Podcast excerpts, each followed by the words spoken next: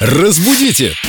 Далее! С нами Виктория Полякова, наш культуролог, которая хочет сегодня внести предложение. Вика, привет. Привет, ребят. Да, есть множество слов, которых нет в русском языке, но понятия существуют. То есть вот какие-то моменты, которые нам ну никак их не описать одним словом или каким-то емким таким выражением, а в других языках придумали названия для таких понятий. Например? Ну, например, в португальском языке есть слово «кафунея». Означает оно нежно гладить волосы любимого человека. Ну, ну, Кафунея? Кафунее.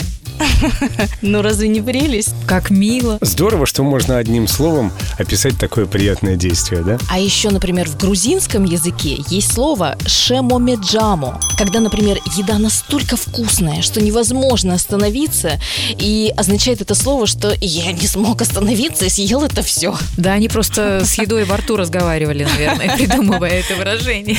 Но мне кажется, прекрасное слово. Да, шемоми джамо. Да. А еще в баскском языке есть слово гроак. Означает оно уставиться на человека с надеждой, что он вас угостит кусочком своей вкуснейшей еды. Так кошки делают. Именно так. Или собаки, кстати. Груак.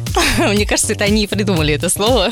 А я забыл, в японском языке есть очень интересное понятие. Странно, что его нет в русском. Само слово я, конечно, сейчас не произнесу, но означает оно э, лежать в состоянии алкогольного опьянения в одежде пьяным на полу лицом вниз. Есть отдельное слово для этого в японском языке. Представляете? Кстати, кто помнит это слово, напишите нам в WhatsApp 8911 921 1014. Не надо так делать, мальчики, пожалуйста.